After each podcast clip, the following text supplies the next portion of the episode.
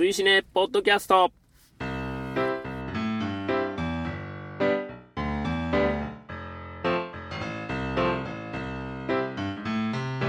今回から始まりました追試ねポッドキャスト、えー、私追試ねというのを主催しております。ペップと申します。よろしくお願いします。えー、っと聞いてくださってる皆さんはですね、まあ、追試ねというものを、まあ、知ってらっしゃる方もいらっしゃるかと思うんですけども、まあ、知らない方のために、えー、簡単にちょっと説明だけさせていただきたいと思います。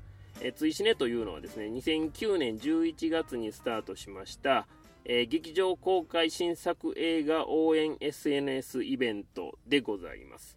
で、これは何を具体的にしているのかと言いますと、毎月、えー、まあ、こちらですね、私が決めたお題映画を、風紀リ日を含む土日に見ていただいて、で、ネタバレなしの感想を、ハッシュタグ TWCN をつけて、えポストをしていただいて、それでご参加完了というようなイベントでございます。えー、レディースデーとかね、あの、いろんな割引日があるので、まあ、土日には見に行かないよというような方も、もちろん、あの、後日、見てからご参加いただければ、えー、構いませんので、ぜひとも、あの、ハッシュタグ TWCNO をつけてですね、ネタバレなしの感想を、えー、どんどんポストしていただけたらなと思っております。よろしくお願いいたします。で、ネタバレなしであればですね、え賛否は一切問いません。小田映画だから褒めないとダメとか、そういったことももう全然ありませんので、えー、思った通りのことをですね、えポストしていただけると一番ありがたいと。正しいネタバレだけはしないでねというような一応約束だけさせていただいておりますと。いうことなんで、初めましての方でも、えー、お久しぶりの方でも、もちろんあの常連の方でもお気軽にご参加いただけたらなというふうに思っております。そしてですね、あの、お題映画はま月1回決めるんですが、えー、それ以外の作品ももちろんネタバレなしであれば、えー、劇場で見た、自宅で見た、それから新しいの、古いの、えー、洋画法が一切そういうのも問いませんので、えお気軽にですね、ハッシュタグ TWCN をつけて、ポストしていただけたらなと思っておりますので、どうぞよろしくお願いいたします。で、えー、記念すべき追試ねポッドキャスト第1回はですね、えー、こちら今あの、録音してるのは表の回というふうにさせていただいております。で、えー、今月というのは、え、2016年の4月の本日は29日なんですけれども、え、お題映画追試ねもボリューム78ということで、えー、もう随分え、長くやってきたなという感じなんですが、え、お題映画はシビル王キャプテンアメリカでございます。で、えー、鑑賞の直前、この回ですね、は、えー、ネタバレなしで、え、収録をしまして、そして、えー、鑑賞後にですね、ネタバレありで、今度は裏の回として収録して、表裏で一応一対というような形で、えー、番組の方は進めていきたいなと思っております。はい。で、えっ、ー、と、追試ねポッドキャストをですね、えー、な、お前だけでやんのかいということではありませんで、えー、実はあの、パートナーを、えー、こちら用意しておりますので、えー、早速ご紹介したいと思います。えー、私の追試ねポッドキャストのパートナー、滝さんです。よろしくお願いします。あ、どうも、はじめまして、滝と申します。よろしくお願いいたします。よろしくお願いいたします。いやもうね、あの、はい、滝さんとも、長いそうですね付き合いで長いですよ。はい。2009年ぐらいですかね。すごいですよね。もう今が16年なんで、はい、えっ、と7年ぐらいですか。7年？7年ってすごい ね。小学生が中学生になるんですよ、小そうそうね。小1が中1になるやばい。ぐらい。やばい ぐらい子供が成人になるみたいな。もんですよ。あそうそういうことですね。13歳だと7年で20歳という怖いですね。もうね一切7年間の成長の後あまり見られないような気もしないではないですが。中身はもう全然変わってない、ね、そこがねこの年になってねまさかそうなるとは思ってなかったんですけどね。いやもうそれはしょうがない。しょうがないですそれはしょうがないです、はい、ということで、はい、はい、よろしくお願いします。よろしくお願いします、はい、じゃあ自己紹介の方を簡単にしていただいてよろしいですかね。はい、はい、えっ、ー、と、まあ、僕あの滝と申しますけど、あの映画の話といってももうそんなに本数見ないし、うん、大して詳しくもないし。いやいやいやまあまあそれはそれでいいんじゃないですか。まあね、はい、でも見ても結構速攻でね忘れてしまうんで。それは多分ね、まあ、まあ、あ。のー、彼。も一緒やったいやいやいやそんなことないですよ。まあまあでもそんな感じのねライトな感じなんですけど。であとまあこれはちょっと意識的にしてることなんですけど、はい。いわゆる予習とかもうん。あんまし積極的にはしないようにしてるんですけどね。おなるほど。まあまあでもなんなんちゅうかその考察？うん。考察するとかいうのは好きなんで見た後にってことですよね。そうそうそう、はい。そうですね、はいあでも見る前でも、うなんちゅうんですかこう妄想？あ妄想的に。これはこうなってんちゃうかとか。かみたいなのも好はい。きなんで、はい。だからまあその話をさせてもらって、うん。あそういう見方もあるんやなみたいなお話ができたらいいかなと思っています、なるほど。はい。はい。であのあんまし本数見ないっていうのは、はい。まあ、環境面のこともあるんですけど、環境面。はい、僕はあの兵庫県の姫路という町でですね、はい。す住んでるんですけどはい。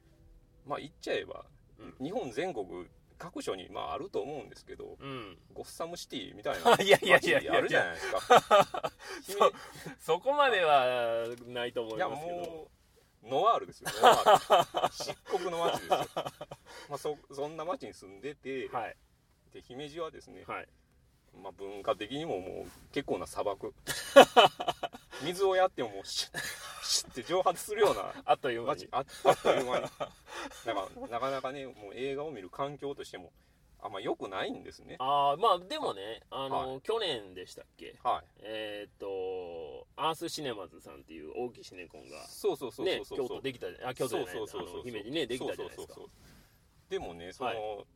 まあようやくようやくできたんです、はい。ようやくできたんですだいぶかかりましたもんね。だいぶかかりましたよ。はい。まあその辺もねいろいろね。いろいろね。闇の話がある。いろいろってうのがあるね。んですけど、ええまあそれとれの置いといて。まあまあそれはとりあえずねちょっと言ったらまずい。と思うんで、はい。まあ、そっとしときますけど、はい。その姫路言っても地方都市なんで、うんうんうん。完全にもう車社会なんですけどそうですよね。ははい。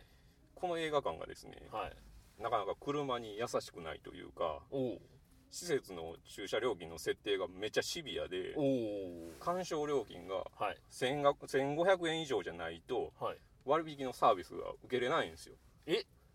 そうなんですそうそうなんですよ。っていうことははい。レイトショーあるじゃないアウですか。トですね。レイトショー1300円でしょ？うん。1300円でレイトショーレイトショー見たら、はい。駐車料金ね丸々払うことになるからなんと1200円駐車料金に払わんとダメになるんですよ。1200円ということは1時間400円1時間400円ということですね。結構やばいでしょ。2時間で収まる映画やったらまあ800円で済むけど今ないじゃないですか、まあまあ前後の時間も考えたらはいまあ3時間は出てきますよね。そう。映画料金と変わらんぐらい駐車料金払わなかん。でもレートショーで行けばね。レレイトショーで行けば。はい。でもさすがにこれ要望あったみたいで。おおそうなんですね。そうそうそう。今年からやと思うんですけど、はい。なんか鑑賞料金プラスはい。食べ物の料金の合算でおー。1500円以上とかやったら 料金サービス駐車場の料金サービスしますみたいなの変わったんですよ。じゃあレートショーで1300円で見たら、はまあ、200円は劇場でなんか買うてくれたらそうそうそうそう。駐車場サービスしますよとなるほどでなるほど。まあこれレイトショーはまあさておき、はい。そのこれどこでもあるんですかね？あのこの国には。この国にはって大きな話になりましたね。共共済のうん。割引チケットうんっていうのがある、うん。ご存知です？ああありますね。でそれがあったら、はい。昼でも映画1300円で、うんね見れる見れたりんですよ、はいしますね。なら朝の回でうんそのチケット1300円使って、うん。でドリンク300円とかで、うんうん駐車料金無無料やったらうん。うん結構お得感あるじゃないですか。確かに。それはお得でしょ。そうそうそう。これええやんってなって、うんうん先週かな？うんはい。朝一の回ではいなんとね「アイアムアヒーロー」を見に行ってきたんです。今話題沸騰のね。そうそう話題じ実は収録前にね2そうですね。人であの散々話もしましたけど、ね。まあここではねとりあえずちょっと置いときますけど。そう置い置いときましょう。一はい。旦ね、一旦ね。でねはい。あの劇場に行って、はい。映画のチケット買って、うん。ドリンク買って、うん。カルピスソーダかなんか そそんなもんですよ、はい。そんなもん買って、はい。駐車券の割引割引をね、はい。してもらおう思って、はい窓口に行ったら、うん。あすいませんこれ1500円以上じゃないんですけどって言われて。え？ては？あっては？あってななりるじゃないですか。ますよねなりますよね。でこうありますよ。ドリンクのチケットあるしって言ったら、額面がね。あのこのサービスレイトショーだけが対象なんですって言われて。え？でマジかって。ちょっとマジかってなって昼間はダメってことダメっていうことであらー。で僕テンション上がってもて、はい。そんなもんありえへんやろと。はいはいはい。ななんやねんと。はい。僕今からうん。映画見終わってはい。駐車料金払ったらはい。なんぼ払うことになるんですか？はい。ちょっとそれ教えてって ちょっと丁寧に言ったら、はい。なんか向こうもめっちゃ慌てて、はい。えっと、これやとあの2000円以上はみたいなこと言うんですよ。ほでほんまはねそんな2000円もかからへんんやけど う向こうも。向こうもねちょっとテンパってもて、はいはいはいはい。僕は僕でも冷静な判断できひんから、うんうん2000円って何やねんう んなりますよ1300円で映画見て2000円とかありえへんやろ。なあ確かにもうもう分かった。もう分かりました。って言って、はいまあ、はい。一旦、はい。その場ははい。終わったと。ああ一応収めたんですね。お収めたと。はい。で、まあ、思いつつ片一方では冷静にいうんやでもまだ時間ギリギリあるからうん。とりあえず映画館の近所にある100円パーキングに止め直したらええやんってなって、なるほど。でもう建物から見えるとこにあるんですよ。100円パーキングはね。いいい。安いとこがね。そうそうそうはい。で朝一早かったからまだ止めてないやろ秋になってたんで、はいはい。で速攻出て止め直してきたんですよ。うんうんうんうん。で無事止め直してもうこの時点ではもうあれっすよ2000円儲けたわぐらいの。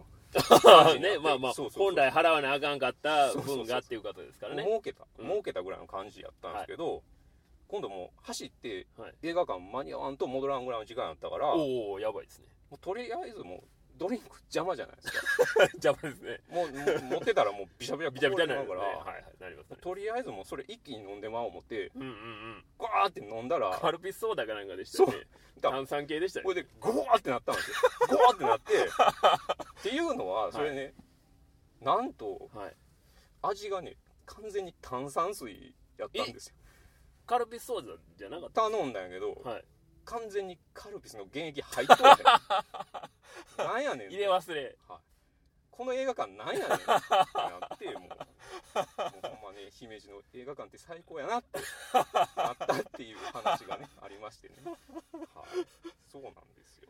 でもあれですよね。あのカルピスソーダ買う時は別に向こうの人テンパってるわけじゃなかったんでしょ、はい別普通にに普通にですよ。普通にやって普通に間違ったっていうことですよね。普通に詰まってたんちゃいます？そういえば透明の液しかできなかったかもしれんなぐらいの感じそれはきついな。でもねまあこれは別にほんまに皮肉でもなんでもなくて、はい、やっぱ映画館に 見に行くことによってうん、こういうなんですか？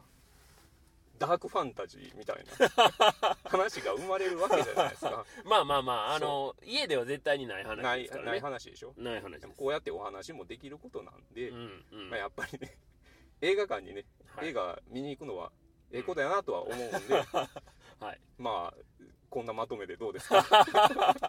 いやいやいやそうですよ。はい、はい。まあもともとね僕ははい。その追試ねっていうのをやりだしたのも、はい。まあやっぱりまあ映画館で映画を見ましょうよと。はい。で、えーできるだけそのまあ SNS 使ったイベントなので、はいはい。まあどこに住んでても見られるようなはい割と大きめのそうですね。高価規模の大きめの作品を、まあ、月1本選んでそうですね。でまあ見てくださいねと。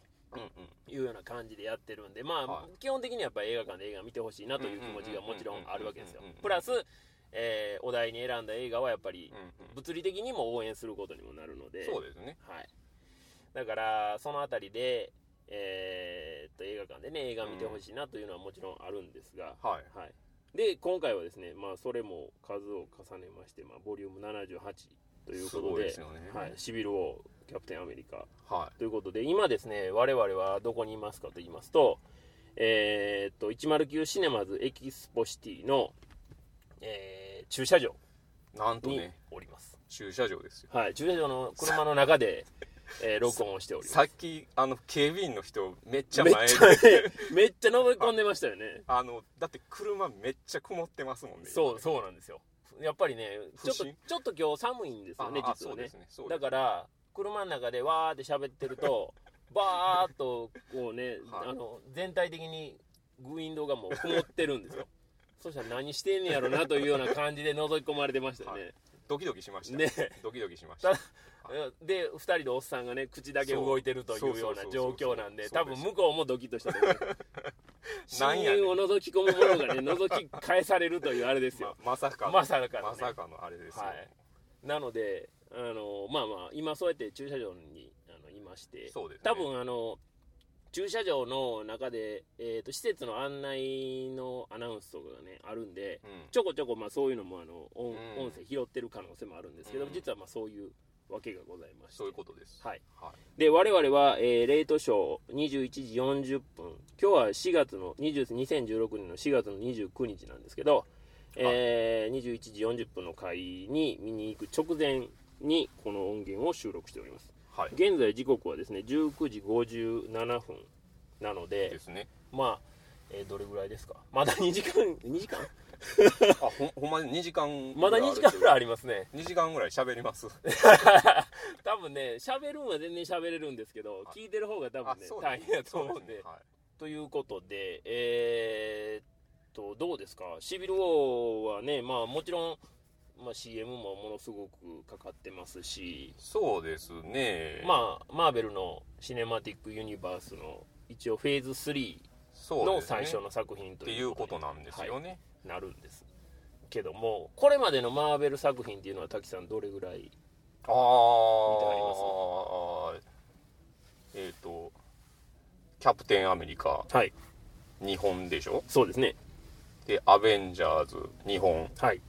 ですよね？はい。あとアントマン。アントマン。えそれだけかな？いやえアイアンマン。あアイアンマンは僕全然あの劇場でも見てないしあのソフトでもなんか歯抜けでしか見てないです。ああ全部丸々通しては見てないですよ。へえそうなんですよ。へえだからアイアンマンに対する思い入れはあんまりないんです。あそうなんですね。はい。うんなるほど。いやその飛び飛びで見て、うん、面白いなみたいなのはあるんですけど、はいはい、それそんなんで面白いな言うなよみたいなまあ、しょうがないですけど、うん、まあその程度なんです。その程度ですけどまあキャプテンアメリカの前作が超面白かったんで、はい、ね、はい。はい。まあ、あれ最高やったんで、うんうん、まあ、今回シビル王はかなり期待はしてますね。そうですよね、はい、まあ監督も引き続きねルッソ兄弟がそうなんですメガホンを取ってるっていうことなんで。全然何も知らない。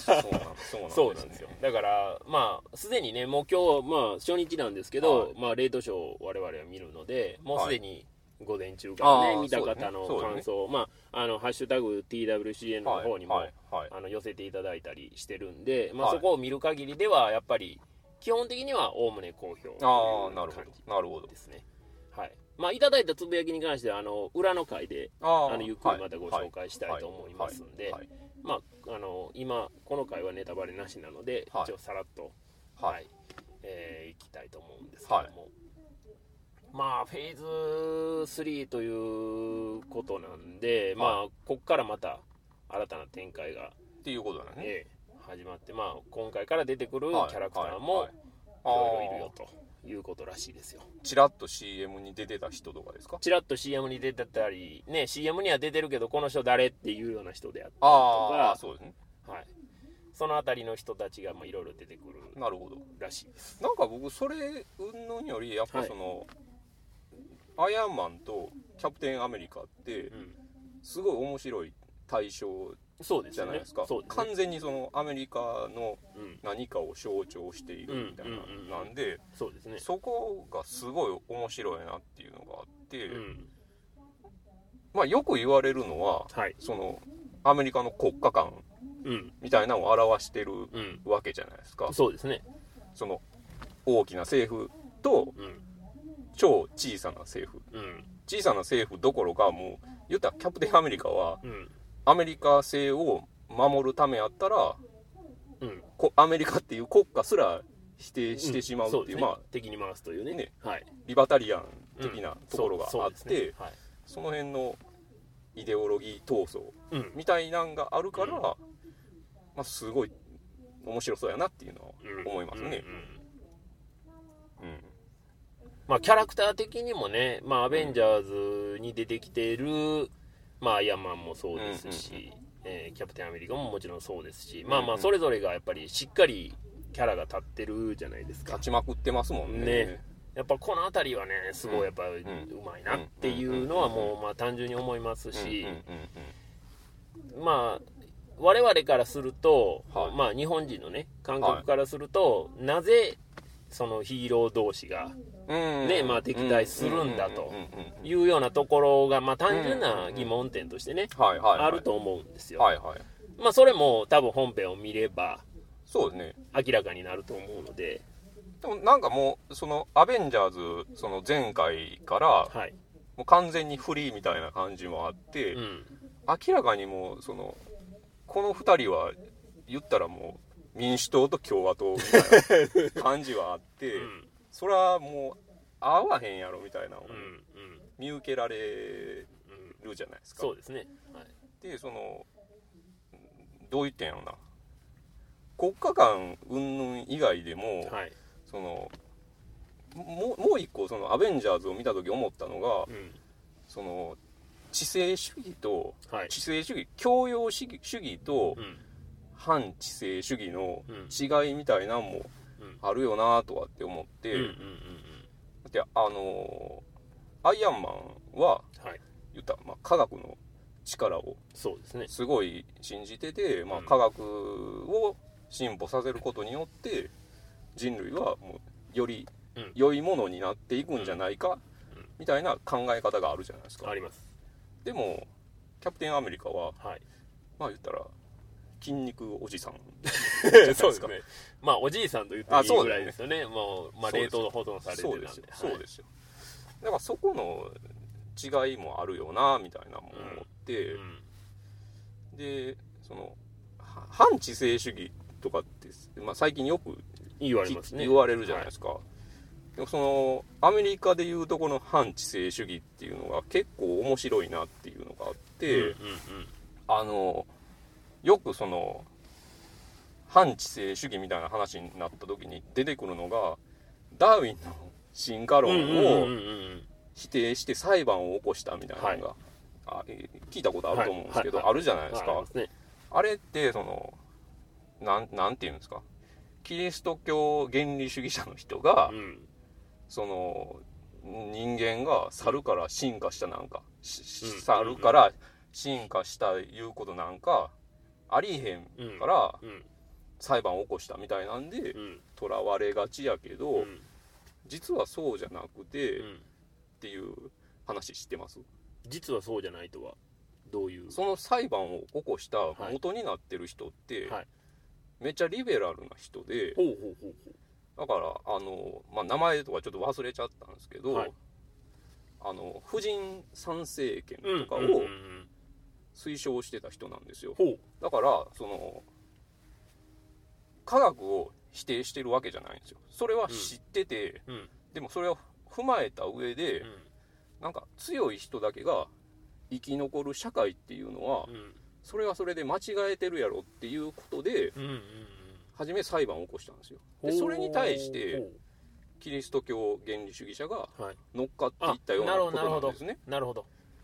だからそれその2つの大陸軸、うん、対立軸、はい、教養主義と知性主義っていうのはこれもやっぱアメリカでずっと昔からあることなんですって、うん、だから今その選挙をしてるじゃないですかアメリカで。ってますね。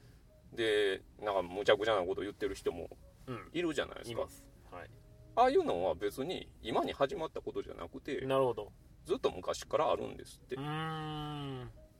だそなんかねそういうのを踏まえて見ても、うん、今回のそのシビル王は面白いんちゃうかなっていうのはなるほどね。思ってますね、うん、うんうん、まああの僕ねあの今回この「追試ね」の方でもポッドキャストやってるんですけど、実は僕もう一つポッドキャストをやってまして、はいはい、シネマクティブのポッドキャストっていうのをやってまして、まあ、僕そちらではあの2代目カリスマ司会者っていうふうに名乗ってるんですが、はいはい、えー、そこでもちょっと話したことなんですけど、はい、えー、今やっぱり現在進行形で公開されてる映画を劇場で見るっていうのはもちろん映画を応援するという意味でももちろん必要なことなんですけど、プラスやっぱり今の時代で劇場でかかってる意味っていうのがそうですねあの作品の中に絶対あるっていうふうに思うんですよ絶対ありますねだから、えーと、それが、まあ、非常に、えーと、明確に分かりやすいタイプの作品が、まあ、今回の、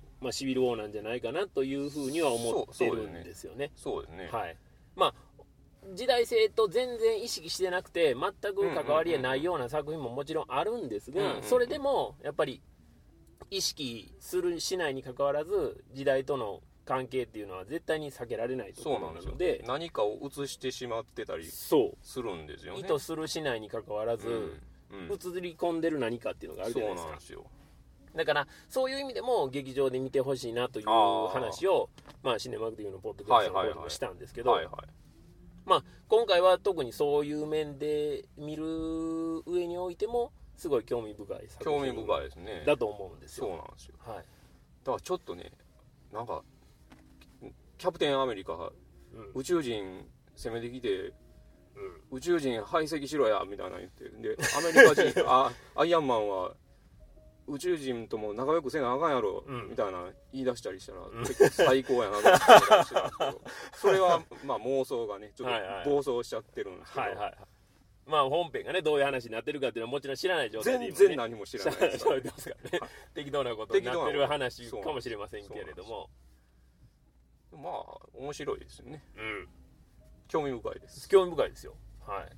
特にまああのハリウッド対策といわいわゆる、まあともすればね映画好きの人から揶揄されがちな、そうですね。タイプの作品じゃないですか。そうですね。ものすごいお金かけて、はい、ものすごい CG 使って、はい、でものすごいお金儲けしてそうですね。っていうのがもう見てないのにねしょうもないって言われがちな、言われがちですね、ね、作品じゃないですかでも、はい、そこがやっぱそういう作品だからこそ、うん、打ち出すメッセージみたいなもんが絶対あると思うんですよ。ありますね。で、うん、だってあのねまあ、ハリウッドをすごいまあまあ否定される方、ね、いらっしゃると思うんですけど、はい、まあ、言うても映画産業において、うん、まあ、世界のトップにあるのは間違いないわけじゃないですか。間違いないですね。ね。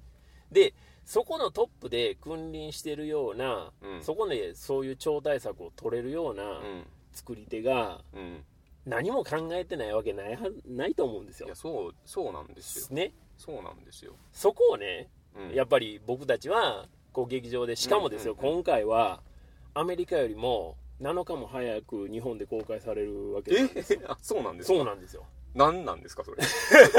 どんな事情があるどんな事情があるのか分かんないんですけど、えー、そんなことあるんですか？そうなんです。よアメリカ版のポスターやと、はい、もうあの日付が打ってあってメイメイ6やったかな？5月6日やったかな,、えー、なんかあのそうやって売ってあるんで今日、まあ、4月29日じゃないですか、えー、ちょうど1週間。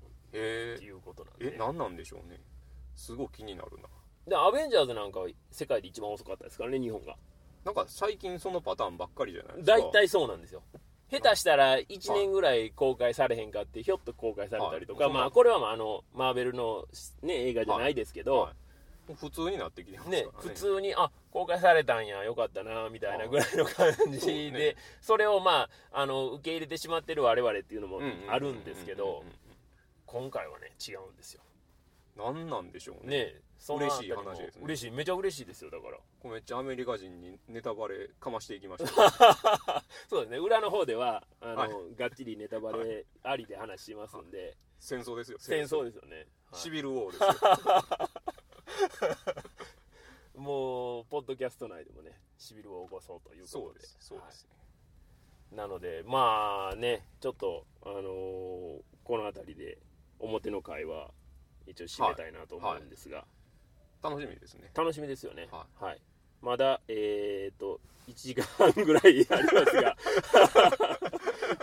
上映まで1時間半ぐらいありますが。まあまあそれまではまああの録音はしないですけど、まあ、我々でまあちょっとねそうですね。施設内あここあの滝さん来られるの初めてですよね。初めてです。はい。なのでまあ施設内ちょっとショッピングモールなんかもあるんで、まあその辺りも見ながら、まあちょっと時間潰しながら、デートしてきます。デートしてで本編に臨みたいと思います。そうですね。はい、はい。で、えーというわけであの第1回の表はこの辺りで、えー終了したいと思います、はい。で、えー鑑賞した後で、えー裏の回を録音してはい。アップしたいと思いますので、ははい。いそちらの方もぜひお聞きいただけたらと思います、よろしくおはい願いします、よろしくお願いします。ありがとうございます。ありがとうございます